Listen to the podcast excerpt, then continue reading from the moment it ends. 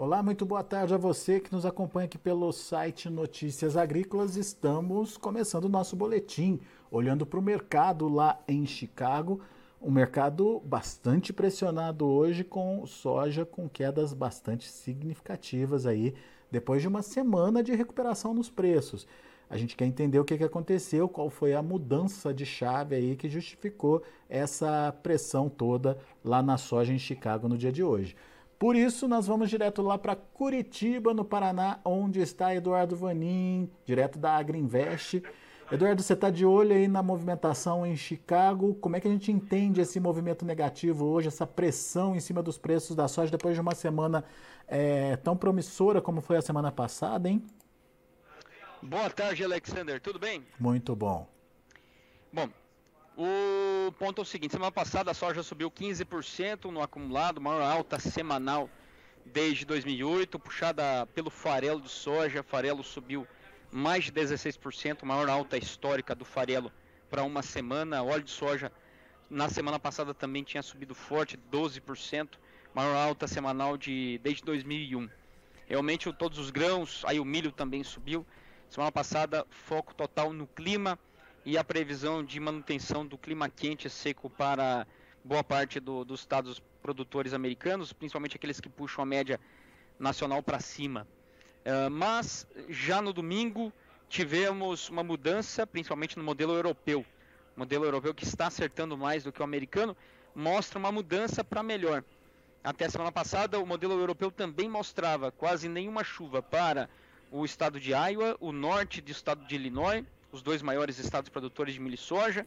Também nas planícies, pouca chuva, e no norte, muito calor e pouca chuva também. Mas nesse domingo mostrou uma mudança importante. É mais úmido do que na sexta-feira. Boas aí é, chuvas concentrando-se no lado leste do cinturão, delta, mas um pouco de chuva também para essas regiões aí, como eu falei, é, planícies, norte dos Estados Unidos, Iowa no, é, e norte de Illinois. É, e temperaturas até um pouco mais amenas. Foi a mudança do modelo europeu, muito mais úmido do que sexta-feira e também muito mais úmido do que o modelo americano, que ajudou a trazer essa queda aí para hoje. Pois é, mas foi uma queda forte, né? 40, 50, até 60 pontos em novembro, estou vendo aqui 62 pontos e meio de queda. Só isso justificou essa, essa pressão, Eduardo? Tem um outro motivo também, que é a relação entre China e Estados Unidos. Isso já vem da semana passada, que é uma viagem programada da, da líder dos, uh, da Câmara dos Deputados, equivalente aqui no Brasil, Câmara dos Deputados, lá nos Estados Unidos, que é a Nancy Pelosi. Ela está visitando a Ásia, já está hoje lá na, em Singapura, vai passar por Coreia do Sul, Japão, e na, na agenda dela amanhã estaria teria uma, uma, um, uma visita a Taiwan. Aí o bicho pega. Amanhã, 11h30, horário nosso, está previsto o pouso do avião dela lá. O bicho pega porque daí fere a soberania da China. O Xi Jinping, em ligação com o Biden na semana passada, advertiu, falou que os Estados Unidos estaria mexendo com fogo e poderia se queimar. É, foi um tom de ligação muito ríspido, muito firme, muito direto, é, e ah, muitos falaram muito seco é, e dando esse recado direto de que era para ela não pousar em Taiwan. Mas, e aí tem muito fala-fala nesse meio tempo. É, na semana passada parecia que ela não ia incluir Taiwan na visita, agora ela fala que vai visitar amanhã. O secretário da Defesa americana é, fala que não sabe o que, que ela vai fazer, ela é independente, o Congresso, a Câmara dos Deputados é independente da Casa Branca, quer dizer, já colocando certos né, pano, panos quentes nessa relação. E, mas, enfim, muita especulação e amanhã a gente vai saber se ela vai pousar ou não em Taiwan. É uma questão geopolítica, mas por que, que isso afeta o mercado, em especial o mercado de commodities, uh, Eduardo? Olha, tem, tem dois motivos. Um, a figura da Nancy Pelosi, ela, ela esteve presente, por exemplo, quando a gente, voltando lá atrás, em 1998, lá na Praça Celestial, a Praça de Tiananmen, quando então os tanques marcharam sobre os estudantes. o movimento dos estudantes era pró-democracia, pró-direitos, etc. e tal. Uh, não deu em nada, mas tempos depois a Pelosi foi lá, tirou foto e fez um movimento pró-democracia na China. Ela também já visitou Dalai Lama, que é, na questão do Tibete também vai contra a soberania da China. Quer dizer, a figura dela é bastante. não é bem quista na China, porque ela traz esse movimento pró-democracia. E é claro, isso fere a questão da, da, do poder aí do partido chinês. E aí agora ela está indo para Taiwan. Tem a questão da figura dela e tem a questão comercial entre China e Estados Unidos que pode voltar a azedar. E lembrando que a tarifa de 25% sobre a soja americana, ela é válida ainda. O que a China fez foi reduzir para zero lá no, no acordo em 2020. Hoje é zero. Aliás, é igual a todas, é 1%. Não é mais 25%, mas a China poderia voltar aos 25% se a relação entre os dois países voltasse a azedar. Esse, esse é o temor do mercado também, inclusive para o milho. China, grande comprador do milho americano, poderia também frear essas compras. Bom, então esses dois fatores, na sua opinião, eles seguem influenciando o mercado? A gente amanhã ainda pode ter consequência, resquício aí é, desses fatores preponderando aí, Eduardo? Ah, com certeza. Vamos ver já nessa madrugada o que que que, que a Pelosi vai decidir se ela amanhã ela vai pousar lá em Taiwan ou não. E em pousando, há todo um risco, ameaças que a China tem feito de até abater o, os aviões que estão escoltando ela. Quer dizer, tem muita especulação é, envolvendo a, essa situação. Eu diria que vamos continuar vendo. E amanhã é o dia, um dia bastante importante, quer dizer, já na manhã de Singapura, do, do, do Oriente, a gente vai estar tá vendo se essa, se essa visita vai para frente ou não. Muito bem.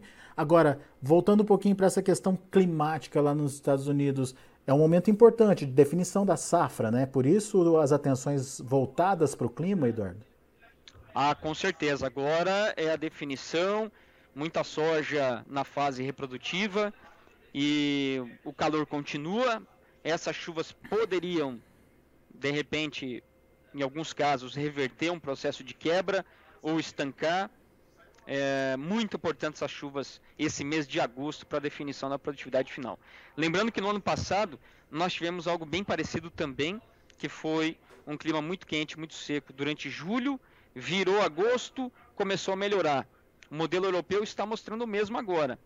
E aí o ano passado o USDA cortou a produtividade em agosto, soja e milho, mas elevou durante os próximos relatórios, relatório de setembro, de outubro e de novembro, altas na produtividade de milho e de soja, porque o clima melhorou durante o mês de agosto. É, vale a máxima, é o mês de agosto que define, principalmente a soja. Muito bem, então vamos ficar de olho também nos mapas climáticos lá nos Estados Unidos. Agora, e o Brasil, como é que está é, como é que tá acompanhando essa variação dos preços? E uh, a gente está vendo apesar de um dia positivo para o dólar hoje, um dólar mais próximo dos cinco reais de novo, hein, Eduardo? 5,18 hoje, né? Pois é, é, o câmbio, tudo que subiu aí, vários, todo julho, mercado subindo um pouquinho, o câmbio subindo um pouquinho dia a dia, é, nós vimos semana passada em quatro pregões, acabou descendo e chegando aí a casa dos 5,18. Bom, o ponto é que o, nós tivemos um Banco Central americano já na quarta-feira falando em possibilidade, deixou a porta aberta para uma redução no ritmo de alta de juros. E aí acabou que na quinta-feira, com o PIB americano vindo negativo, surpreendeu o mercado, né, uma queda de 0,9% na comparação anual. O mercado esperava uma alta de 0,5%. E aí esse dado acabou somando a essa possibilidade do BC americano reduzir o ritmo da alta de juros. Foi essa combinação que acabou jogando bolsas para cima e o câmbio para baixo. O dólar caiu lá fora, commodities subiram. É essa expectativa de que a economia americana já estaria, de certa forma, em uma desaceleração e aí o BC americano poderia receber essa ajuda e subir menos os juros. Muito bem, isso mexe com o câmbio, portanto, e mexe com a nossa precificação por aqui. Agora, em termos de, de preços praticados aqui no mercado interno, como é que está o prêmio Dá para contar com prêmio ainda? Vamos ter demanda? Tem oferta é, capaz de atender a demanda que vem por aí do mercado interno? Como é que você está analisando a dinâmica de, de comercialização da soja? Bom, prêmio continua bem pressionado. O Brasil está concorrendo com os Estados Unidos. Era é o mais mais barato para agosto, mas bem que o agosto já passou. Agora nós já estamos olhando setembro. Saíram um negócio semana passada, China comprando aqui no Brasil, mas hoje a soja americana volta a ganhar competitividade em relação ao Brasil para setembro e outubro. Isso através de prêmios. Os prêmios dos Estados Unidos também estão recuando para garantir essa vazão lá para a China em termos de vendas e escoamento. Com a concorrência, o prêmio tem que cair. E para o ano que vem, o prêmio pressionado, porque nós temos aí um potencial de uma grande safra no Brasil, mais de 150 milhões de toneladas é o potencial. É, e aí, claro, com essa safra de mais de 150 milhões de toneladas, o Brasil vai ter que ter um programa de exportação entre 93 até 95 milhões de toneladas. Bom, nós nunca exportamos tanta soja e aí o Brasil teria que ter uma média de escoamentos é, mensal entre março até final de julho de 13 milhões por mês. Essa seria a média. E aí, se a demanda lá na ponta não tiver tão aquecida, aí nós vamos ter uma pressão de venda nos prêmios na, lá no destino, por exemplo, China, e isso traria uma, uma pressão no prêmio lá e aqui também. É isso que o produtor tem que ficar bem atento. A gente pode ter um câmbio escorregando e também um prêmio escorregando. Aí Chicago é uma outra história, porque se quebrar a safra americana e apertar o estoque, aí, e, e com pouca soja aqui no Brasil para competir com os Estados Unidos aí durante esse final de ano, Chicago pode seguir até firme, mas aí os prêmios fariam o trabalho de precificar essa safra brasileira grande. Muito bem. É, risco de laninha está no radar já ou ainda não? Essa é uma boa notícia. O modelo europeu trouxe no mês de junho um aquecimento das águas. Em maio caiu, surpreendentemente, para menos 1,15. Aí em junho subiu para menos 0,77. E o modelo prevê que vai ficar perto de menos meio até o final do ano. Entre menos meio e mais meio é neutro. Uhum. Aí nós teríamos um. Não teríamos o Laninha. É, o que seria ótimo para, para a América do Sul. É, esse, essa é a boa notícia, de acordo com as previsões do Enzo, que é essa é, medição da temperatura. Muito bom. Bom, de qualquer forma, temos aí uh, uma safra já sendo preparada. É, como você bem lembrou aí, uh, podendo ser recorde se tudo der certo, mas com custo elevado. Né? Isso o produtor precisa entender como é que vai ser a renda dele, certo, Eduardo? Ah, sim. Esse é um ponto que é, continua freando a comercialização. Comercialização continua atrasada em relação ao histórico. E, e isso, claro, é, é, não pressiona nesse momento tanto os prêmios, mas quando a safra vier, e sendo ela grande, aí nós vamos ter essa pressão logística, como o exemplo que nós estamos vendo no, no, no milho agora, como a safra de 90 milhões de toneladas do milho safrinha, temos, e com soja ainda nos, no interior, temos essa, essa falta de armazenagem. Isso a gente pode ver para a soja também, ali durante a safra. É, aí cabe ao produtor ver o que, que é interessante para ele fazer nesse momento. Mas realmente, a, o custo subiu e muitos produtores continuam aguardando. E essa habilitação de venda de farelo de soja para a China muda alguma coisa na, na demanda interna? Olha, a tarifação, de, a tarifa de importação sobre o farelo, ela é muito maior do que para a soja. Soja 1%, farelo é 9%. Hum. Difícil dar essa conta. A não ser que o farelo fosse é, muito barato em relação à soja. A exemplo do que aconteceu por, com 2018. Vocês vão lembrar que lá em 2018, guerra comercial, o prêmio da soja foi lá para cima e, e, aí o farelo não acompanhou o farelo chegou em certo momento, o farelo da Argentina, a dar conta para. O farelo da Argentina chegou a dar conta para a China, mas essa, essa importação nunca aconteceu. Eu acho bem difícil isso acontecer. É mais uma, talvez aí uma, uma relação comercial com o Brasil que está se desenvolvendo, liberou o amendoim, vai liberar o farelo, é, para também liberar o milho. Eu acho muito, mais importante no andamento das coisas, sinal de que está havendo essa comunicação entre China e Estados Unidos e para chegar no que o Brasil quer, que é a liberação do milho. É. É, é, na verdade, então, é uma análise mais, de, mais ampla né, de acesso ao mercado do que propriamente de uma demanda imediata acontecendo, né? Ah, sim. Tanto é que a China não está precisando de muito farelo agora, porque senão estaria importando mais soja. E as vendas de farelo na China ainda estão lentas. Para ter uma ideia, a produção de ração na China entre janeiro e julho ela caiu 4,2% em relação ao passado mesmo período. 4,2% de queda. E os principais setores são aves e suíno, com 85% desse volume de produção de ração, que é de 136 milhões de toneladas no primeiro semestre. Mas isso mostra, claro, menos ração, menor consumo de farelo e, por conta disso, também menor importação de soja. Mas porque não tem demanda, Eduardo, acontecendo lá na China? várias coisas aconteceram durante esse primeiro semestre. Uma, a gente, o, o suinocultor na China começou o ano até março com uma margem terrível, só afundando, prejudicada pelo Covid zero, por uma saturação do mercado chinês de carnes. E agora está melhorando, a margem deles agora já é positiva. Mas, enfim, ainda carregamos esses, esses resquícios lá de um primeiro trimestre bem ruim, bem ruim para o setor de carnes. Não é só para carne suína, é também a carne a carne de ave, carne de frango, que também acabou sofrendo. Mas existe... Está mudando, está tá melhorando. É, isso que eu ia perguntar. Existe alguma perspectiva de mudança agora para o segundo semestre? Ou, inclusive, um incremento de demanda chinesa aí podendo acontecer? Essa é a luz no fim do túnel. Mas, para isso acontecer, precisa reduzir essa questão do Covid-0, uh, que impede os chineses de terem, voltarem a uma vida normal. Inclusive em cidades que foram muito bem sucedidas, por exemplo, Shenzhen foi bem, muito bem sucedido no controle do Covid e não tem casos de Covid já tem um tempo, as pessoas continuam não frequentando muito os restaurantes, shoppings, cinemas, esse tipo de coisa, com medo de pegar o Covid e também agora um bicho novo, que é um chinês mais pessimista em relação ao futuro da economia do país, desemprego aumentando, essa questão do Covid zero, isso tudo está impactando ainda o consumo de alimentos.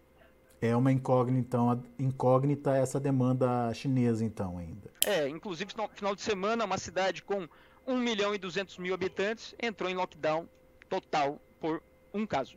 É, é isso. Tolerância zero para a Covid lá na China, mas faz a economia chinesa também dar suas derrapadas e o resultado é o mundo acompanhando aí o que está acontecendo na China. Exato. É, inclusive o, o FMI na semana passada, revisou o crescimento da China para 3,3% para esse ano. É muito baixo. É, para um país do tamanho da China é pouco, né? Sim, exato. Muito bom. Eduardo Vanin, meu amigo, obrigado mais uma vez pela sua participação. Volte sempre. Obrigado, um abraço a todos e boa semana. E não deixem de acompanhar amanhã de manhã. Temos essa, essa pendenga entre ah, China e Estados Unidos. Vamos ver o que, que vai acontecer. Se, se ela vai ter é, é, peito de entrar lá em Taiwan ou não, hein, Eduardo? Pois é. As pois é. apostas é. estão feitas. Exatamente. É. Vamos ver se ela tem coragem. Obrigado, viu? Feito. Grande abraço a todos. Abraço. Tá aí, Eduardo Vanin trazendo as informações do mercado, mercado influenciado pelas questões climáticas de novo, mas mais por conta de um modelo europeu, de mapa europeu, mostrando mais chuvas lá nos Estados Unidos, no momento definitivo ali para as lavouras americanas, já que é, ao longo do mês de agosto é, existe aí a, a, granação, enchimento de grãos, enfim, é, é a, a, soja se desenvolvendo e a, garantindo aí a sua produção.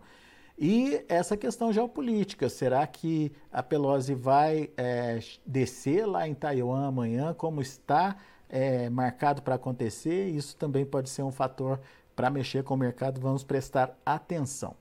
Deixa eu passar para vocês os preços. Negócios lá em Chicago. Olha aí, a soja despencou literalmente depois de ter subido 15% na semana passada, como adiantou para a gente o Eduardo Vanin. Agosto, 15 dólares e 94, 15 dólares e 94 centos por bushel, uma queda de 42 pontos mais 75.